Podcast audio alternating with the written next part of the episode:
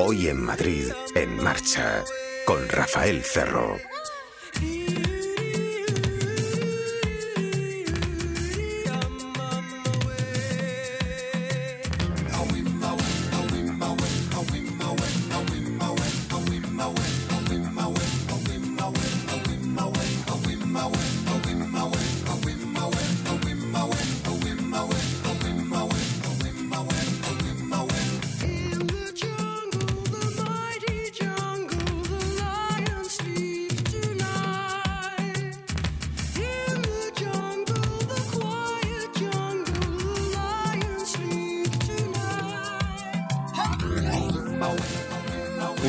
De gran ciudad que no es Madrid y que no es Barcelona, es una gran ciudad de aquí, lo llaman pueblo, pero por tamaño fue labrada 200.000 almas. Fíjense, nos acompaña hoy. Eh, será interesante oírle hablar cuál es su concepto de movilidad, por ejemplo. Él se ocupa realmente de educación, de eso le preguntaremos también, aunque sea un programa de motor. Eh, querremos saber cómo se maneja como ciudadano para vivir agradablemente allí. Eh, vamos a saber quién es este hombre, que además, atención, fíjense, es poeta. Y un buen poeta, aunque su eh, preocupación principal, porque es la que lo sustenta, es la eh, política. Es un político, pero es un hombre de letras con musicalidad, con ritmo, con magia. Ha escrito un poemario. ¿Quién es? Ahí queda el misterio. Enseguida lo sabremos.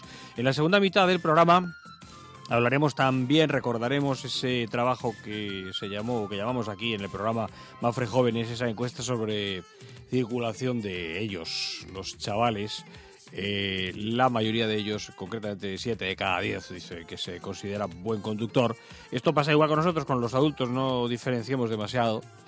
Cuando hacemos un curso de conducción de seguridad, después al final, después del curso, cuando vemos lo fácil que es perder el control del vehículo, entonces pasamos a calificarnos con un uno y medio, con un 2 o con un dos y pico. Pero si no, pues pasa eso. Siete de cada diez dicen que son buenos conductores, además se oponen un notable y ya les digo que durante la otra parte, en la cara B del programa, que creo que puede estar muy interesante, lo que recordaremos es lo que decían ellos, concienciados de que no deben beber y conducir, pues bastante sí, luego sabremos con detalle con puntos y con decimales, pero mucho menos concienciados sobre otro hecho peligrosísimo, acompañar al bebido. Quiero decir, no preocuparse de si el conductor del automóvil cuando se vuelve, por ejemplo, de una noche de juerga, ha ingerido alcohol. Algunos parece que incluso lo consideran como una especie de aventura. Es muy contradictorio, son chavales jóvenes también, claro, pero la historia es esa, yo no debo beber y conducir, pero no me preocupo de si el que conduce por mí es un buen consejo para nuestros hijos. Ya sé que tú no lo haces, pero eh, ¿quién conduce cuando volvéis del concierto, por ejemplo? ¿no? Vamos a analizar esos dos asuntos. La gran incógnita es quién es el concejal poeta. La radio del motor. Coches, motos, hoy en Madrid en marcha.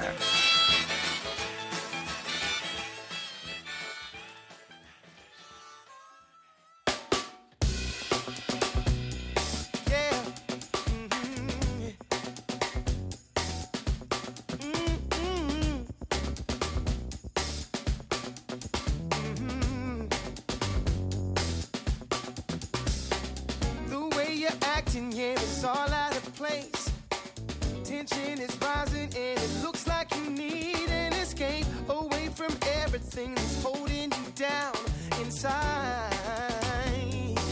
Mm -hmm. You beam a color that is deeper than blue. You wanna fade it out, but too weak to follow it through. And your perspective has blurred your vision.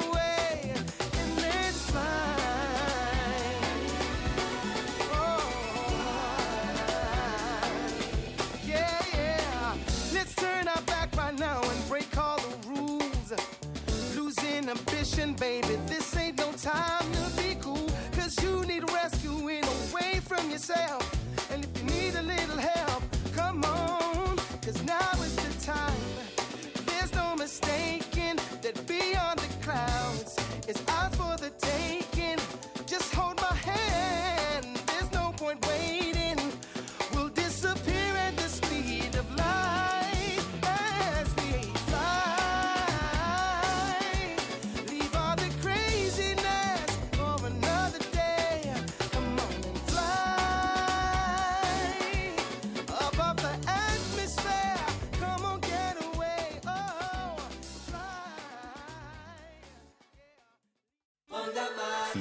101.3 y 106 FM.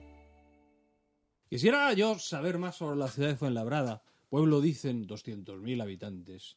Pedazo de urbe, ¿eh? pedazo de casco urbano. Muchísima gente que organizar, que funcionar en el tráfico, que mm, educar también allí. Por eso se me había ocurrido traerles a ustedes a Isidoro, que es el concejal de educación, precisamente. Hola Isidoro, querido, buenas tardes, ¿cómo estás? Muy buenas tardes. Isidoro Ortega eh, López, 200.000 personas más o menos, o he dicho demasiado. Está bien, ¿no? No, no, no, no has exagerado nada. ¿Y eh, en el, cuántos educandos? O sea, ¿cuánta gente está yendo a clase allí en aquel casco urbano tan grande? Bueno, pues son miles y miles en educación secundaria obligatoria, eh, en primaria, en infantil. Estamos hablando de más de 30.000 personas. Eh, no sé si la historia que me cuentan es la buena. He estado much- mucho en Fuenlabrada, pero no habitualmente tampoco. Eh, ciudad quizá dura durante el desarrollo. Te ibas a vivir allí. No sé si la palabra podría ser dura. eh, la vida allí. Desde luego era dura porque Fuenlabrada era heredera de un modo de construir que era la especulación de los años 70, de los últimos años de- del franquismo, que, dejó miles y miles de licencias que afortunadamente los nuevos ayun- ayuntamientos democráticos en el año 79 consiguieron paralizar y convertir eh, lo que era una suerte de, de condena para miles de, ciudadanos que decidieron comprar sus casas allí, pues en, en una auténtica ciudad que, que da gusto vivir en ella.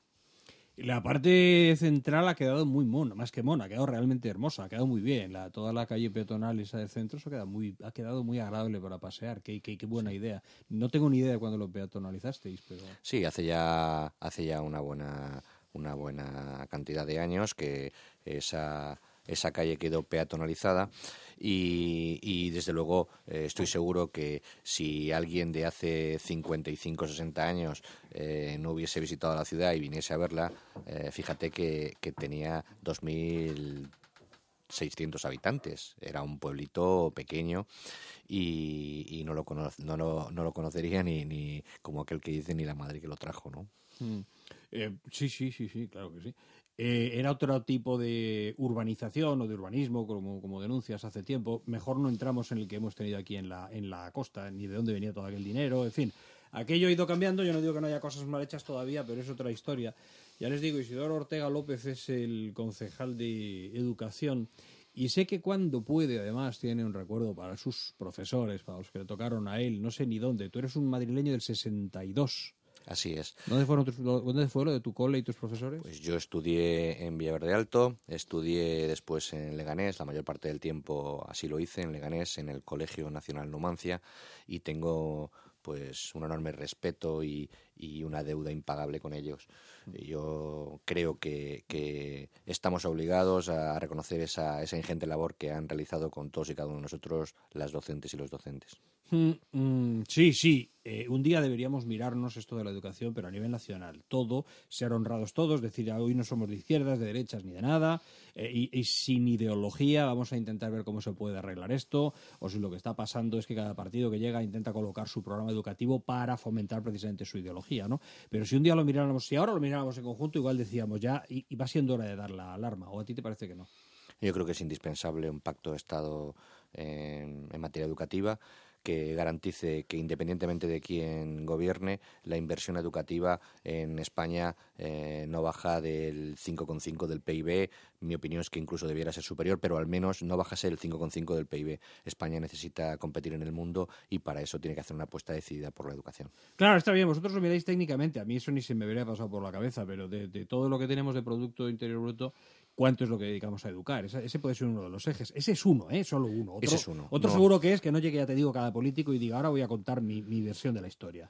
No, sin duda, ¿no? Mm, Yo creo que si fuésemos capaces de acordar como, como país, eh, desde luego, la inversión mínima, ¿no? Que no se pueda reducir. eh, evidentemente, si hay situación de crisis, baja el PIB, tendrá que bajar el montante educativo, pero no el porcentaje. Que el porcentaje siempre, independientemente de quién gobierne, eh, España es un país democrático y lógicamente hay alternancia, pues, pues se garantice que que el futuro está, está preservado, está garantizado. Y a mí me preocupa muchísimo que, que otros países eh, estén haciendo los deberes y que nosotros estemos, eh, eh, como aquel que dice, silbando. ¿no? Me preocupa seriamente porque no hay luego margen de maniobra. Y vigilamos el nivel de los alumnos, pero y a veces el de los profesores. Lo último que me llega, no quiero decir ni de dónde, es del pueblo de la gente, no digo de qué colegio, pero profesora que cuelga en la web y ofrece a los alumnos un poema que dice debéis de hacer tal cosa. Deber de no se puede decir para obligación, eso es para probabilidad, pero deber de una de las madres le llama la atención y encima sostiene ella y no enmendalla y se ha montado allí una y en la web sigue lo del debéis de hacer tal cosa. Es que no se dice, se dice debéis hacer tal cosa. O sea, un día igual tenemos que observar también cuál es el nivel de los alumnos que finalmente, de los profesores, de los profes, que finalmente solo fueron alumnos en su día y también es- estaban metidos ya en un sistema educativo que dejaba mucho que desear. Pero vamos, tan feliz si me lo rebates, ¿eh? Yo, yo lo que veo es un nivel en algunos lugares, no digo todos, no digo todos, ¿eh? No, yo te puedo garantizar que el esfuerzo que realizan los docentes, en, a quienes yo eh, habitualmente veo en, en mi ciudad, eh, te aseguro que es ingente. No se puede hacer más con menos, es complicado. Realmente hay una situación difícil porque las ratios son muy elevadas. eh, los niños que tienen necesidades educativas especiales, pues lamentablemente computan por uno en la ratio, cuando anteriormente se computaban por dos y esto que parece una tontería realmente hace que muchas veces los docentes tengan una dedicación mayor a garantizar el orden en la clase que a profundizar en, en- lo que debiera ser además su, su función primordial no pues pues eh, la labor eh, de educación que no es la mera enseñanza y transmisión de conocimientos es mucho más profundo y, eso requiere bueno pues pues eh, dedicación un número pequeño de alumnos en la clase eh, un buen dominio en muchas ocasiones de, de otra lengua eh, por parte tanto de los docentes como, como de los chicos. Necesitamos hacer bueno muchísimos cambios en el sistema educativo no muchísimos cambios. Esos cambios quizás la situación de crisis económica podía haber sido una oportunidad para, para haberlos afrontado no bueno, yo creo que hay, hay recorrido por hacer. Hay un momento eh, adecuado para pactar a nivel de todo el Estado un, un- un gran acuerdo, un gran acuerdo que como país necesitamos y yo soy optimista de que se pueda conseguir, ¿no? Sí, hay que ver ese eje que les pone aquí Isidoro Ortega López también, repito que es el concejal de Educación de, de Fuenlabrada. Eh, si se puede hacer más con menos, si al final lo de profe, con los recursos que tienen, no es la profesión más dura, aunque igual también la más gratificante, ¿eh? pero, pero la más dura, es duro, es, por lo menos es una de las profesiones duras. Es una profesión que sí o sí ha de ser vocacional. Si no, pues veo difícil, eh, bueno, pues un año y otro y otro con, con eh, un ingente, una ingente cantidad de chicos y chicas que van pasando por tu por tus manos, ¿no? Y tu obligación, tu tarea, tu, tu compromiso, pues si no es vocacional, es difícil que eso se pague con dinero. El tráfico de Fuenlabrada, ¿qué días de él? Si estás siempre allí. Bueno, pues que hay eh, una carretera que, que no me gusta nada como está, que le faltan dos rotondas que eh, articulen la entrada. Eso a veces produce colapsos a, a los vecinos que van y vienen, ¿Qué salen de la carretera ciudad. es esa? Pues eh, la 506, ¿no? La M506, que va de Villaviciosa a Donapinto y que a su paso por Fuenlabrada tiene un enorme tráfico y, y se nos deben dos, dos rotondas que debieran estar hechas para garantizar una fluidez adecuada en el tráfico, ¿no? Es verdad que muchos vecinos de Fuenlabrada eh, eh, se comunican con Madrid a través de, de otros medios de transporte, ¿no? Singularmente eh, el tren de cercanías la, la C5 que es utilizada bueno pues masivamente no masivamente pero en concreto por carretera pues eh, esta que es una de las principales requiere requiere una inversión potente por parte de, la administración regional ¿eh? Y hay capitales, claro, estamos hablando de, decimos pueblo Fuenlabrada, 200.000 personas que se ha ido de pronto, pero claro, eh, hay bastantes capitales en España de menos de 100.000. Esta no es capital de provincia, claro, pero... y si hablamos de Toledo serán setenta y tantos mil, quiero recordar. Teruel treinta y algo mil, me parece. Esos son capitales, pero Fuenlabrada es un monstruo, claro. Fuenlabrada es una gran ciudad, es una ciudad no solamente por, por la gran cantidad de población que, que vive en ella, sino porque hay que decir que es la segunda ciudad industrial de la, de la región de Madrid. Eh, es una ciudad que, que afortunadamente le ha dado eh, la vuelta a su, a su destino. Eh, decía decía un, un gran hombre ¿no? que eh, cuando te den un papel pautado escribas por el otro lado. ¿no? Yo creo que Fuenlabrada consiguió esto. Tenía pautado ser una ciudad dor- dormitorio y se convirtió en una ciudad para vivir. Eh, El otro día estuve en el, en el Centro Cultural vuestro, en el, el Francisco Tomás y Valiente. Eh, la verdad, eh, era un acto cultural, ahora desvelaremos cuál, pero había muchísima gente para ser un acto cultural. Digamos que era un acto muy cultural. Eh, No sé si había 300 y pico personas, quizá 350. Ahí, ahí sí que tenéis pulso y latido eso, que a la gente le interesa algo más que el fútbol y, y leer y sí. Nosotros tenemos una oferta cultural de primer nivel. eh, Pero responde la gente, sí. sin ninguna duda. Fuenlabrada eh, tiene esa programación y esa programación eh, ejerce de, de- de locomotora de los intereses y, y gustos de, miles de vecinos, Eh, no solamente en el ámbito teatral, sino en, en otros muchos. Tenemos un programa de animación a la lectura que, para sí quisieran muchas otras ciudades, desde luego envidiable o admirable, el, el- el verbo el, el adverbio que quieras, ¿no? Eh, eh, desde luego, para mí, para mí es una de las grandes apuestas de, nuestra ciudad, la apuesta cultural, y es indispensable que así lo sea, así lo sea. Eh, imagínate que el teatro con 800 y pico butacas eh, es solo uno de los seis que hay seis teatros eh, en la ciudad. Tenemos eh, una ratio de bibliotecas por habitante, eh, pues eh, como en Suecia. Entonces, bueno, pues realmente eso es para la ¿Y ciudad de... representación del teatro, disculpa Isidoro, luego con qué cadencia?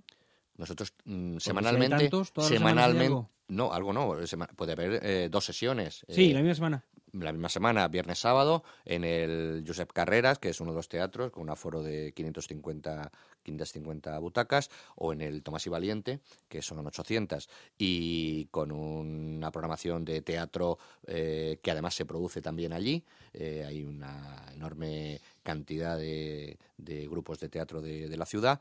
Entonces hay programación de, de carácter, la el CEART, la programación cultural, eh, la sala de exposiciones es, es de primer nivel también. En fin, estamos hablando de, de- política cultural de base y también una política cultural pues de, otro carácter, ¿no? Que, que, eh, perfectamente, eh, en muchos casos en Madrid, pues si quieres poder ver esas obras de teatro o esas obras o esas actuaciones musicales, pues estamos hablando de unos cachés muy potentes, Sí, sí, a veces cuesta dinero.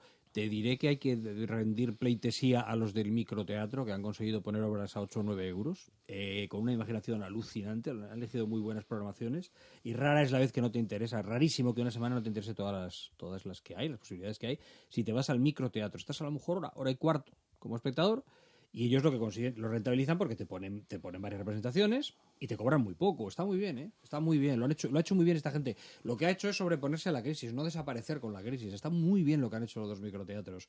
Y que me acuerde el plot point, el, eh, la grada. eh, hay muchos que lo hacen realmente bien. Está muy bien. Está muy bien. Si te hablara de película, película favorita. La vida de Brian, sin ninguna duda. Yo soy una persona con sentido del humor y, y eso es eh, un templo a- al sentido del humor, al sarcasmo, a, a la crítica, eh, a, a la diversión, al sentido eh, profundo de la vida que es el que, el que allí se muestra. ¿no? Yo si no la he visto ocho veces y otras o diez y otras tantas los caballeros de la mesa cuadrada también. Yo, eh, esa, esa imagen en el, en el, eh, en el circo romano, eh, eh, insultándose entre sí eh, el Frente Judaico Popular, el Frente Popular de Judea, y llamando disidente a, un, a uno allí mientras se llevan los, los trozos de los gladiadores partidos y venden morros de, de rana. Bueno, aquello es, es hilarante, o sea, es para morirte de la risa, ¿no? Yo efectivamente la he visto muchísimas veces y, y siempre, siempre, siempre encuentras algo nuevo de lo que reír, ¿no? Y al entrar al circo te tienes que declarar inocente o culpable. Todos, todos, se, todos se declaran culpables porque lo son. Crucifixion. Y le dice, sí, pues de aquí la primera, la primera cruz a la izquierda, de Crucifixion, sí. Eh, es el acusado que dice que sí, que va para Crucifixión. Y hay un punto que no hace justicia Crucifixion y dice, no. Y se queda el portero todo descolocado porque todos reconocen que son para Crucifixión, se queda descolocado. Y ya le dice que sí, hombre, que es una broma, entonces ya lo crucifican. Yo también me resultó muy hilarante cuando, cuando ordenan, eh, van a hacer una pintada eh, romanos marchados a casa y están haciendo la pintada en, en, un muro, llega una patrulla romana y, le, le, dicen, le cogen de la oreja dice, ¿qué estás pintando? Y entonces, claro, lo está pintando con falta de ortografía. Y entonces le hace declinar eh, Romanus Romani y escribirlo bien. Y dice, ya lo escribes 100 veces y entonces eh, escribe 100 veces, 100 veces la pared la llena de pintadas romanos y los a casa hasta que la mañana siguiente llega otra patrulla romana y claro, lo quieren crucificar. Si te pidiera una canción, una sola. Pues This Waltz de This Waltz de, de Leonard Cohen. De Cohen. Y el libro lo destacaré yo hoy porque Isidoro acaba de publicar el libro Isidoro Ortega López Vestida de estrellas es un, es un poemario que, entiendo que le ha tenido que llevar un, un siglo. La reseña, por ejemplo, es Vestida de estrellas es un tríptico, todo el poemario es un tríptico integrado por cantos de sirenas, sonetos del lado verso y sentires y cantilenas. Me llamó mucho la atención en la presentación que se utilizaba bien la palabra cantilena. Saben que es la original, la original, casi nadie sabe aquí. Cantinela luego es una derivación y está emitida por la academia, pero el, libro es o el título, mejor dicho, es Sentires y Cantilenas. Estamos hablando de 60 poemas y unos 1.800 versos, en su mayoría de temática amorosa, están compuestos en diversas métricas, diferentes estrofas, que son, digamos, los contenedores de la poesía, los formatos, sonetos, cégeles, silvas, su rema consonante es la más frecuente, si bien algunos poemas están asonantados también o en verso libre, como temas, el amor, el sexo, el cielo, el mar, la luna, las sirenas, sirenas en forma de metáfora, los cuatro elementos, se utilizan para mucho las sirenas, claro, la oscuridad o la luz y el ritmo. Esas son algunas de las musas de Isidoro Ortega López. ¿Cuándo empezaste a escribir poemas o esto viene de, esta, la enfermedad te viene de siempre? Sí, es una enfermedad que viene de largo. Viene de largo. Yo he escrito siempre. Mm, lo que pasa es que eh, siempre había escrito para mí. Jamás había pensado en eh, publicar. No me importaba que fuesen compartidos esos sentimientos o fuesen leídos, pero no había pensado en publicar. Mm. Desde fuera te diré, eh, los poetas sois especiales. Yo creo que es una especial configuración mental. A los otros o a los otros escritores no nos sale lo del poeta, no, no te sale igual, no, hay manera. o te queda una cosa muy chunga de calidad. O yo le pregunté a Miguel Platón, mi amigo, antes de enviarle a mi mujer uno, y me dijo, tíralo, bórralo todo. y lo borré porque era espantoso. Sí, sí. Pero yo sí que creo que el poeta ve la vida y las cosas de una manera un poco, un poco distinta. Si no, no te sale del cerebro ese formato de lenguaje con música que es la poesía, creo yo. Bueno, pues es una descripción muy amable, ¿no? Yo creo que los sentimientos sí que son universales, pueden eh, transformarse eh, mejor o peor en, en, un, en un bello poema o, no te sale esa belleza, ¿no? Pero eh, los sentimientos estoy seguro que son compartidos a veces acompañados de música eh, a nuestro oído se digieren mejor porque estamos más acostumbrados a la musicalidad eh, que, a la musicalidad y el ritmo de la poesía, pero de un modo o de otro eh, nuestros sentimientos afloran, nuestras emociones, nuestras pasiones. Vamos a escuchar un poquito de esa música, les avanzo, después se lo, se lo mm, vuelvo a decir con lentitud y al final, aquí en la radio solo vale al final. Como sabes que en las canciones, si yo presento las canciones al principio, la gente luego escucha un tema que le ha gustado, pero ya no sabe lo que era. Lo tengo que decir al final, al final sí recapitulo. Eh, si les gusta al final, se lo repetiré. La, página web para consultar el libro de poesía y otros es eraseunavez.org, que es la editorial de un amigo de Carmelo, eraseunavez.org. Eh, pero ya les repito que ahora se lo digo otra vez. ¿Tú quieres leer alguno? Te pedí que me seleccionaras alguno, alguno que tú quieras leer. Bueno, pues eh, he elegido de entre los 60 un, poema que, me gusta, que tiene algo que ver con el título también. Se llama Para asirte las estrellas. Vamos con ello, con música. Para asirte las estrellas sobre cúmulos de algodón cabalgo. Al lado de centellas, con los sueños armados del hidalgo, mil planetas en mil sueños a rostro, hechizado en la búsqueda de dulzura, hallando en tu rostro, encantado y soñado en el espacio, galopo mi montura por la nocturna bóveda celeste, ascendiendo despacio. En la sábana oscura, sin que el sol con su luz el día enieste, escondiendo el venablo con las dulces palabras con que te hablo, que tu lucho responda y me conteste, que me ama sin ser mi ama, que la noche es tu cama, que no eres mi destino, sino que eres mi viaje, el único camino recorrido a la vez con alforjas vacías de equipaje. Oníricas imágenes te ven al zigzag y al vaivén. En plena ingravidez, al gozar los amantes, contemplas el libérrimo paisaje, espirales, galaxias de molino, nebulosas gigantes, planetas con disfraz. Y de nuevo tendido al descansar, sueño que la sonrisa de la luna montaraz te vea galopar sobre una nube, a prisa, libre, como ninguna. A embestidas la luna con sus agudas astas, bravas y entusiastas, en el cielo nocturno a galope tendido le robé un anillo de sorprendente brillo al lejano Saturno, y sienta su quejido, ladronzuela de joyas estelares, con palabras, yo sueño que te sueño, de la luna y la noche compañero, nunca seré tu dueño, perdido en esos lares, con los besos decirte que te quiero. Aferrado a tu cola de cometa, sentirme de ti parte, en tu universo amarte, como el hidalgo roto, como tu poeta. Ansío ser tu meta, el cosmos más remoto, metonimia sincera del ausente planeta, tenerte a ti de modo que cada parte fuera el todo por el todo.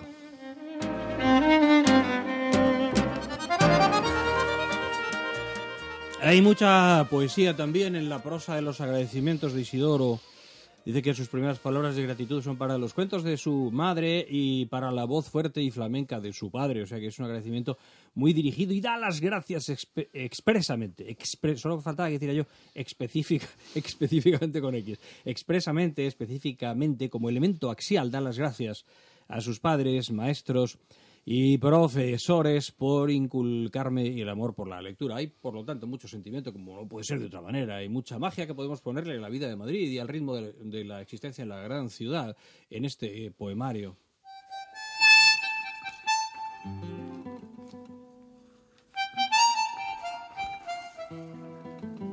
¿Y cómo iba a estar ausente el mar? Yo soy el mar que te mira silencioso, con ojos verdes de iris opalino. Espero que te asomes cadencioso y que me unjas con tu halo vespertino. Eres la perla blanca más hermosa y el espejo del sol caído en flama, la que brilla en la noche tenebrosa, la que busco en la tarde, la que me ama. Por ti tengo mirada opalescente, por tu causa me nacen las mareas. Arropado en tu luz iridiscente, pongo sal y emoción en mis ideas. La luna y el mar buscándonos seguimos. Noche a noche, la vida compartimos. Y fíjense en que a partir de este momento la poesía vuela, pueden encontrar algo muy distinto en un eh, poemario, que por cierto es un libro que en un momento dado pueden leer en 20 minutos, depende. Eh, y seguro que luego se van a alguna, mm, a alguna eh, de las poesías marcada con lo que también es la magia del lápiz y esa la repiten o memorizan una muy cortita, una corta, palabras saladas. Para volar con el viento busco palabras saladas que te lleguen en bandadas. Venzo en el abatimiento y te inspiren sentimiento como nubes de algodón, al mullido y dulce son de mi verso y mi palabra. Persigo que tu alma me abra sutilmente el corazón.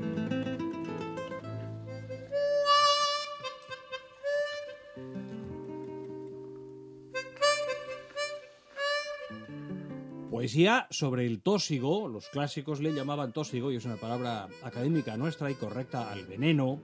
La número 10 se llama pócima. Y canta así. Te regalo mi veneno, si lo bebes con dulzura, no te hallará la amargura al sabor del desenfreno de tu amor y mi locura. Pinta en mi piel tu color, de tu pócima me anego. Es un veneno tu amor, que me inflama con su ardor el alma de amor y fuego.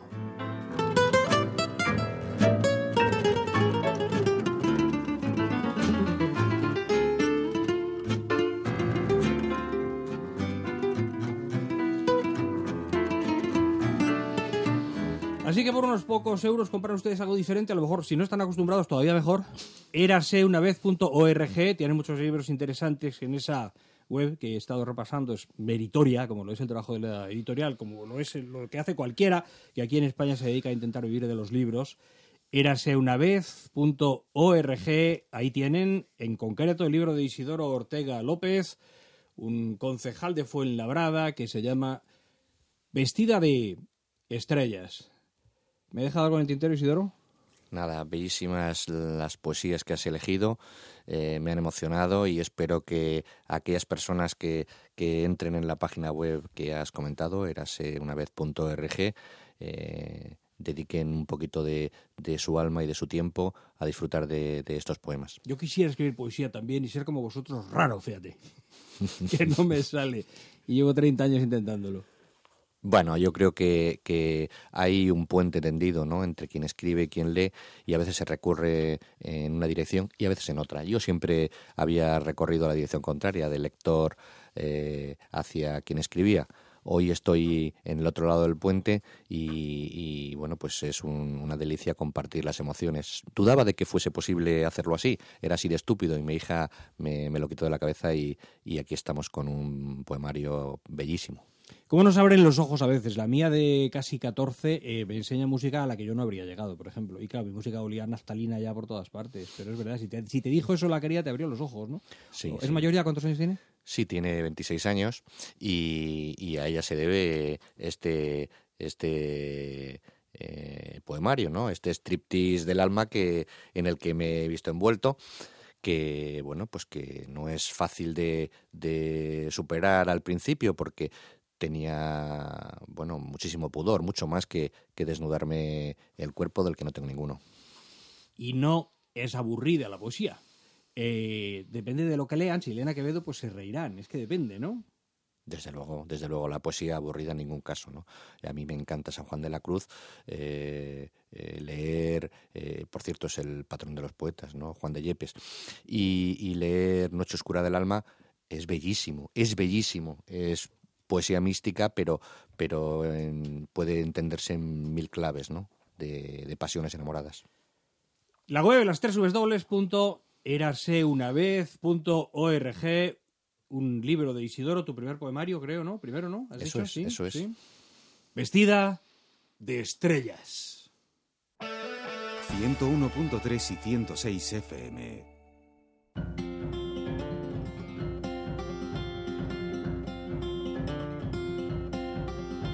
Shining sun means new start. It's time for me to face my fate and follow my heart. I'm coming home, I'm coming home, I'm coming home. I'm coming home. Home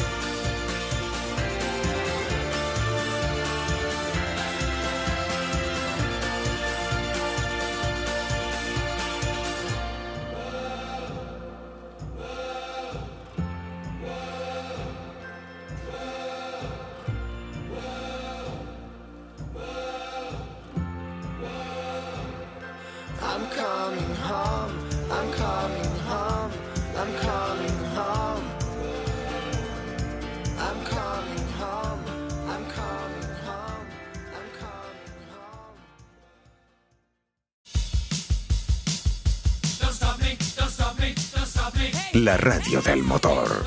Pruebas, coches, motos, conducción de seguridad, multas y la mejor música para empezar el día.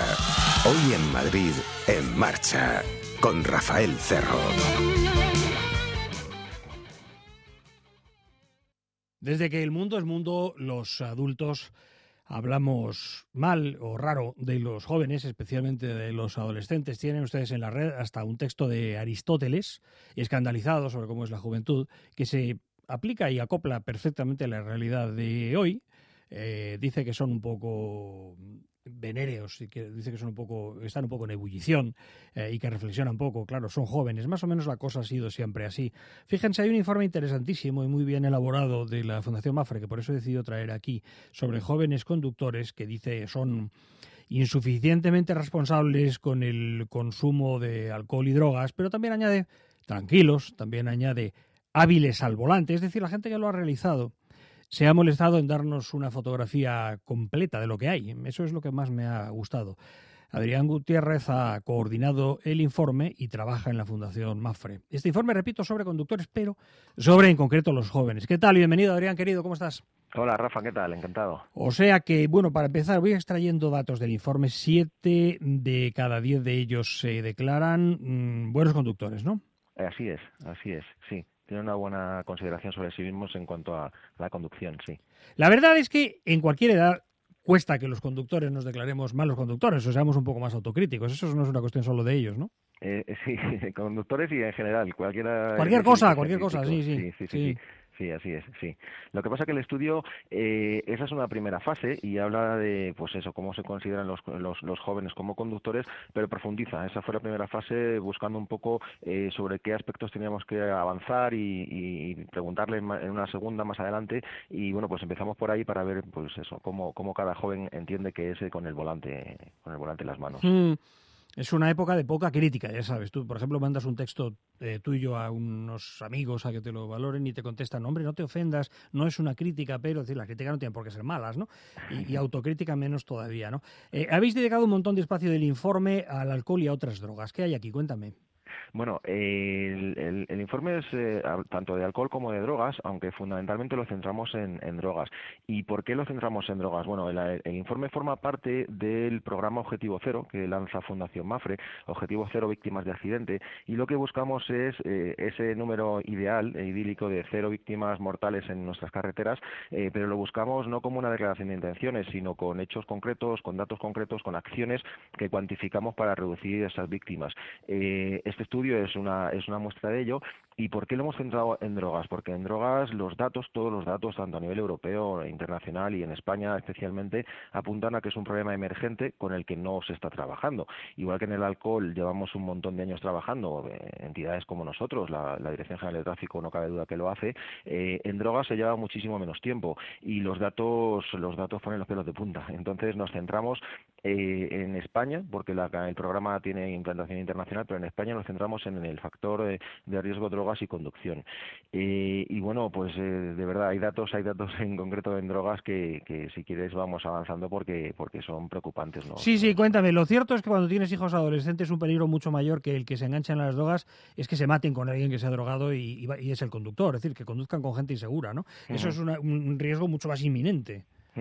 Sí, y de hecho el estudio trata de eso, porque eh, lo hemos hecho en diferentes fases. Eh, eh, qué, qué, opina cada uno sobre sí mismo, como ya hemos comentado, como conductores, y luego, pues todo el mundo se considera buen conductor. ¿Qué entiende que con respecto a drogas y alcohol? ¿Qué entiende cuáles son los factores de, riesgo, los peligros que hay? Y, y, ahí, bueno, pues mm, lo que cabe esperar. Todo el mundo sabe lo que hay y está muy concienciado, pero luego mm, más adelante lo que les hemos preguntado es qué haces tú, no, no qué se debe hacer, sino qué haces tú cuando conduces, ahí ha empezado a haber datos que ya dice, bueno, pues no es lo mismo lo que se debe hacer que lo que se hace. Y en la última fase, eh, lo que ya nos ha sorprendido enormemente es, eh, ¿y qué sabes que hacen los demás? Cuando, cuando te subes al volante, al, coche conducido por otra persona, eh, ¿qué, es lo que está haciendo esa persona? Y los porcentajes, los porcentajes son impresionantes.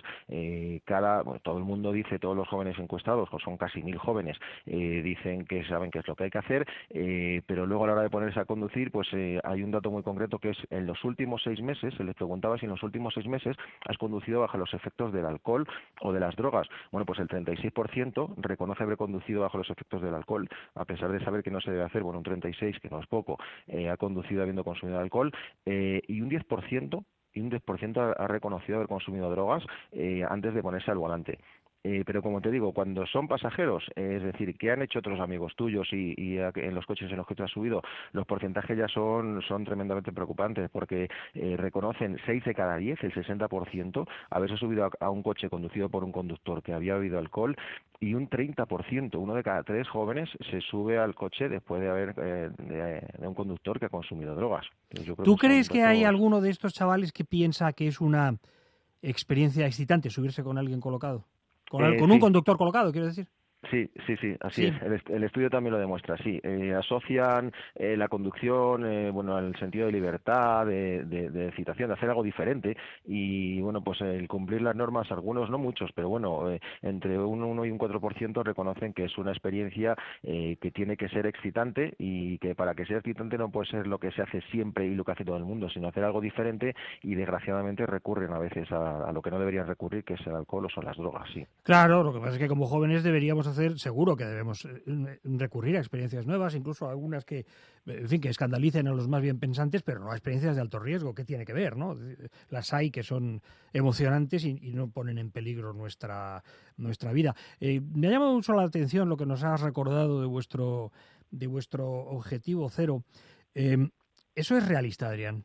Em, objetivo cero, pero teniendo veintitantos millones de conductores, como ahora. Es difícil. cero, cero víctimas es difícil, pero es lo que buscamos. Nosotros, ya te digo, hacemos, eh, proponemos acciones concretas de concienciación o de modificaciones de, algunos aspectos de la vía, por ejemplo, no es el, el, tema de este estudio ni mucho menos, pero sí de uno que presentamos en el mes de septiembre y lo que hacemos es presentar medidas concretas que buscan reducciones concretas de víctimas. Eh, hay información suficiente eh, sobre cómo se producen los accidentes, dónde se producen los accidentes, qué factores inciden en ellos.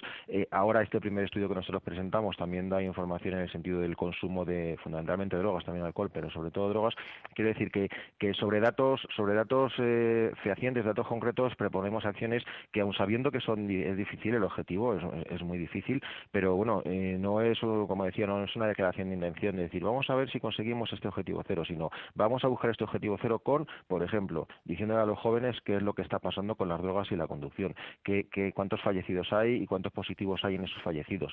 Entonces ir concienciando, sabemos que las acciones tienen que ser muy diferentes, variadas, pero la concienciación, la información es muy importante y en ello es en lo que nosotros queremos trabajar y ya estamos trabajando, sí. Sí, eh, los porros para mucha gente, el hachís para mucha gente es algo mm, cotidiano. Entiendo que para una buena parte de los consumidores, otros por, parece ser que son consumidores periódicos, digamos, pero para muchos de ellos es algo de, todos los días. ¿Cómo crees que influye en mi actitud y en mi percepción como conductor y en mi tiempo de reacción el haber fumado hachís? Eh, bueno, eso, eso desde el punto de vista médico está ya más que estudiado. Eh, cada una de las drogas tiene unos, efectos, unos efectos diferentes en el, en el organismo y en las percepciones. Eh, mira, eh, en este estudio ya, ya, ya está en las redes y ya está viendo comentarios. Sabemos que las redes son los que nos dan un poco el baremo de lo que, de lo que el impacto que tienen las medidas que tomamos. ha habido comentarios del tipo que se cuestiona que los, los controles de detección de drogas sean válidos, porque es cierto el, que el control de drogas no es no tiene el mismo factor que el control del alcohol en cuanto respecto a cuantificar el consumo, porque es muchísimo más difícil cuantificar el consumo de una droga que el del alcohol y no hay tasas. Nuestra ley no, establece tasas. Y entonces hay gente que cuestiona que si lo que se está midiendo es la presencia de drogas en el, en el organismo, eh, si eso es suficiente para sancionar a un conductor. A ver, nosotros pensamos, yo creo que, que la verdad es que es difícilmente discutible que el hecho de consumir una droga eh, automáticamente afecta a tu organismo porque si no, ¿para qué la tomas? Si es el objetivo que tienen cuando toman drogas, es que se afecte al organismo, unas con excitación, otras con, con relajación, alucinaciones, en definitiva, el que se droga, el que toma una droga es para, para tener un efecto en su organismo. Entonces, si tiene un efecto en su organismo, eh, ya no estás en condiciones ideales para conducir, sea cual sea el efecto que tenga. cual sea, da igual un porro eh, que deprime que la cocaína que excita, da igual. Al fin y al cabo ya estás afectado para conducir y eso es lo que queremos hacer entender a los jóvenes, que el estudio demuestra también que aquellos que consumen habitualmente o, con cierta frecuencia eh, perciben que no afecta a su conducción. O sea, afortunadamente son pocos, también hay que decirlo, ¿eh? no, no, la mayoría no, no, no es que consuma drogas, pero sí es cierto que aquellos que consumen eh, piensan que a ellos no les afecta, que lo controlan, que no tienen ningún problema en, luego conducir, eh, que ellos superan, eh, están por encima del bien y el mal y que pueden conducir perfectamente. Y es un error y es lo que queremos. Sobre todo es que el, el dato que realmente es intranquilizador de lo que viertes ahí, todo lo que viertes aquí es que tú me dices, seguramente no sean tantos como a lo mejor he podido pensar escandalizado alguna de los que conduzcan bajo el efecto del alcohol o las drogas, estupendo y sean más sensatos de lo que creemos. No tiene por qué ser locos porque sean jóvenes. Pero claro, si yo como chaval no conduzco drogado, pero no me preocupa demasiado sentarme al lado de un drogado para conducir, mala cosa, mal vamos. ¿eh? Es que esos dos planos no deberían estar tan separados. Eh, son dos planos semánticos y de peligro que deberían estar más juntos.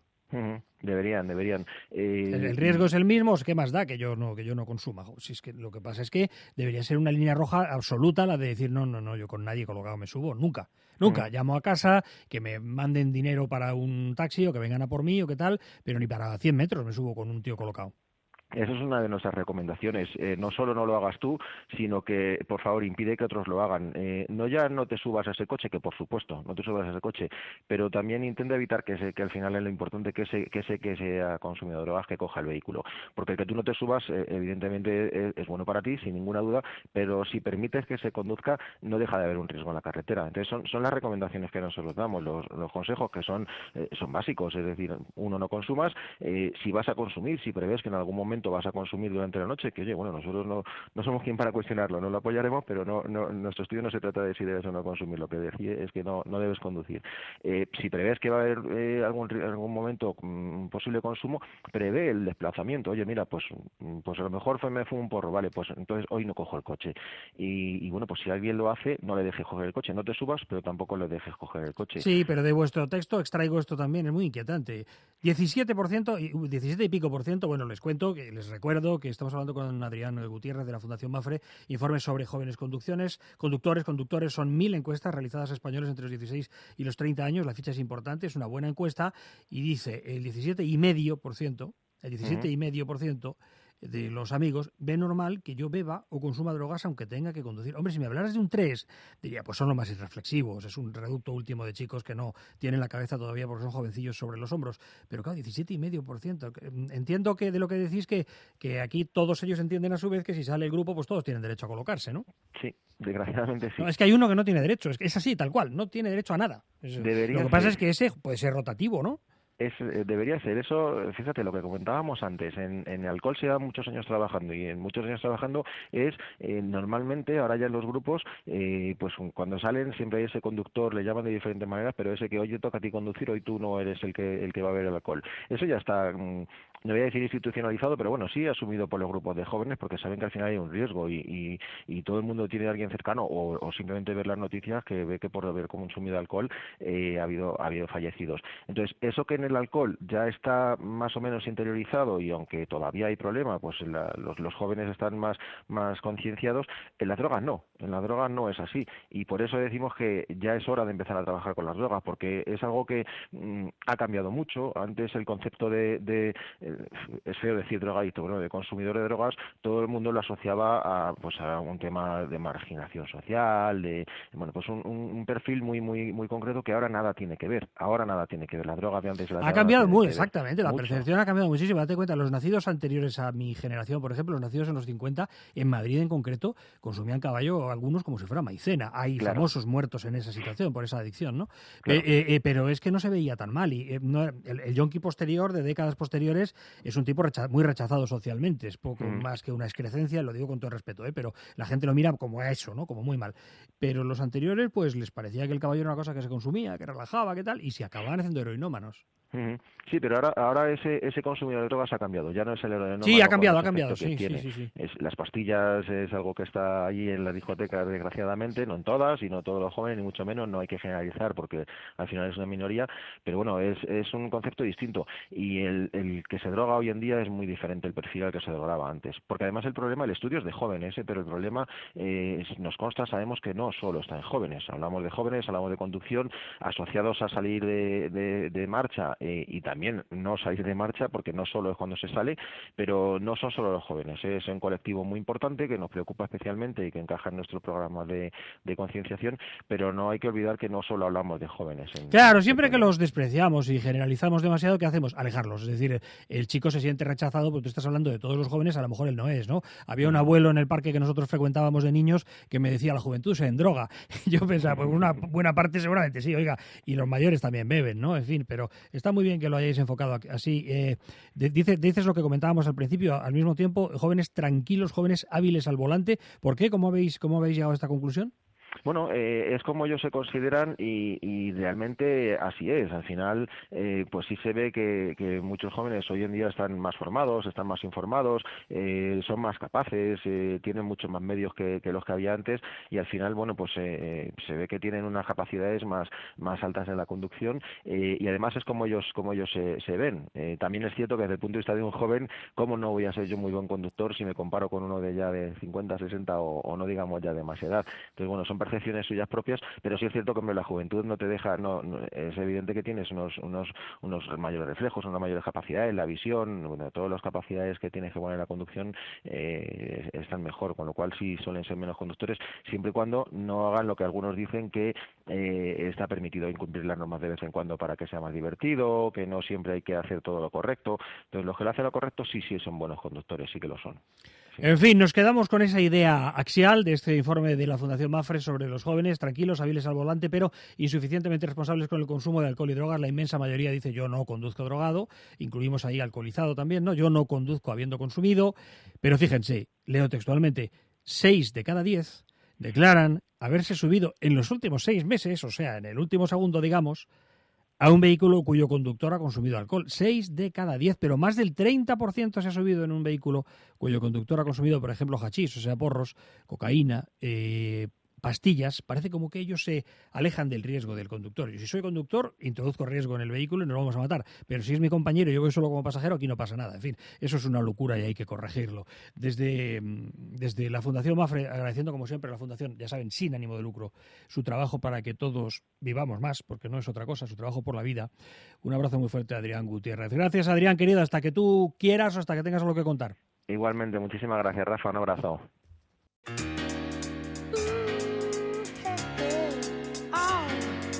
What we're living in. Let me tell ya. Gracias por su atención, Lourdes Mercado en la parte técnica. Sean felices, vayan con Dios.